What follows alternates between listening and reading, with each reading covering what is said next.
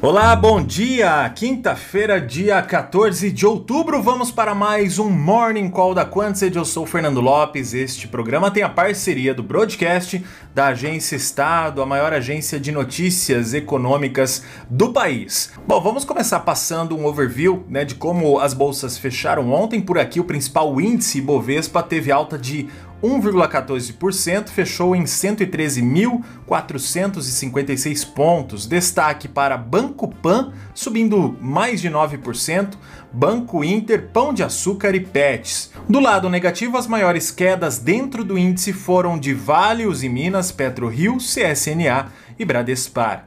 O S&P ontem, o índice americano fechou em 0,3 de alta, Dow Jones ficou no 0 a 0 e Nasdaq 0,7. Agora de manhã os mercados estão amanhecendo em cenário positivo, com bom ânimo, à espera de mais um dia de bastante agenda econômica. Vamos começar falando de Brasil.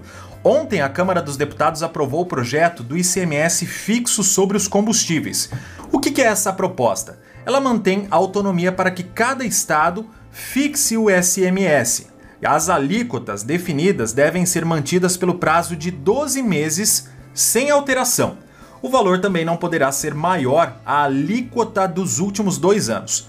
É um projeto que busca frear as altas nos preços desta categoria de produtos, combustíveis, em um contexto de preocupação da classe política com o impacto da inflação, que acumula alta de 10, mais de 10% nos últimos 12 meses. Os combustíveis são uma das categorias que mais sofreram reajuste nos últimos meses. E o governo também tem muita pressão do governo para passar esse projeto, porque é diretamente no bolso, né? O aumento do combustível pega diretamente no bolso e a gente está chegando aí em um ano de eleição.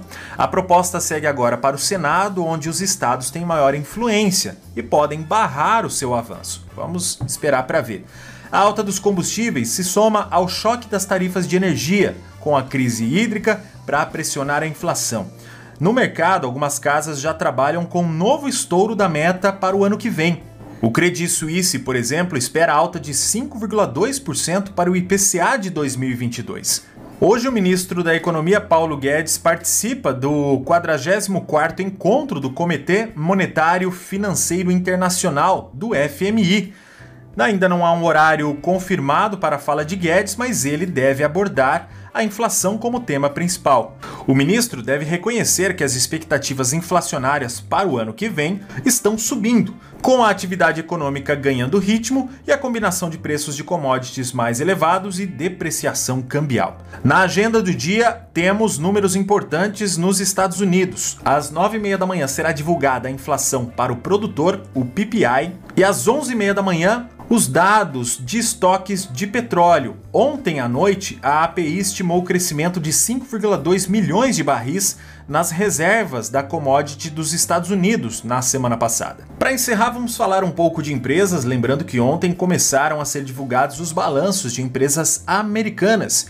O JP Morgan abriu a temporada de balanços do terceiro trimestre, relatando queda de 2,64% na receita, frustrando aí o mercado. Por aqui tivemos a Dori Alimentos, uma fabricante de doces, balas e snacks, informando que resolveu adiar seus planos de entrar na B3 e suspendeu sua oferta inicial de ações, o IPO, é, adiando o processo para o início do ano que vem. A Cirela informou que registrou um montante igual a 2,2 bilhões de reais em valor geral de vendas de lançamentos no terceiro trimestre, ante mesmo período de 2020. A Redditor aprovou a 21ª emissão de debêntures simples, no valor de 1,2 bilhão de reais. A Rap Vida anunciou a compra do Hospital Vivente, localizado em Brasília, por 22 milhões de reais. E o grupo Mateus informou que encerrou o mês de setembro com 189 lojas em operação,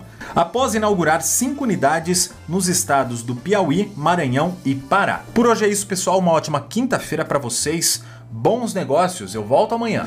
Tchau, tchau.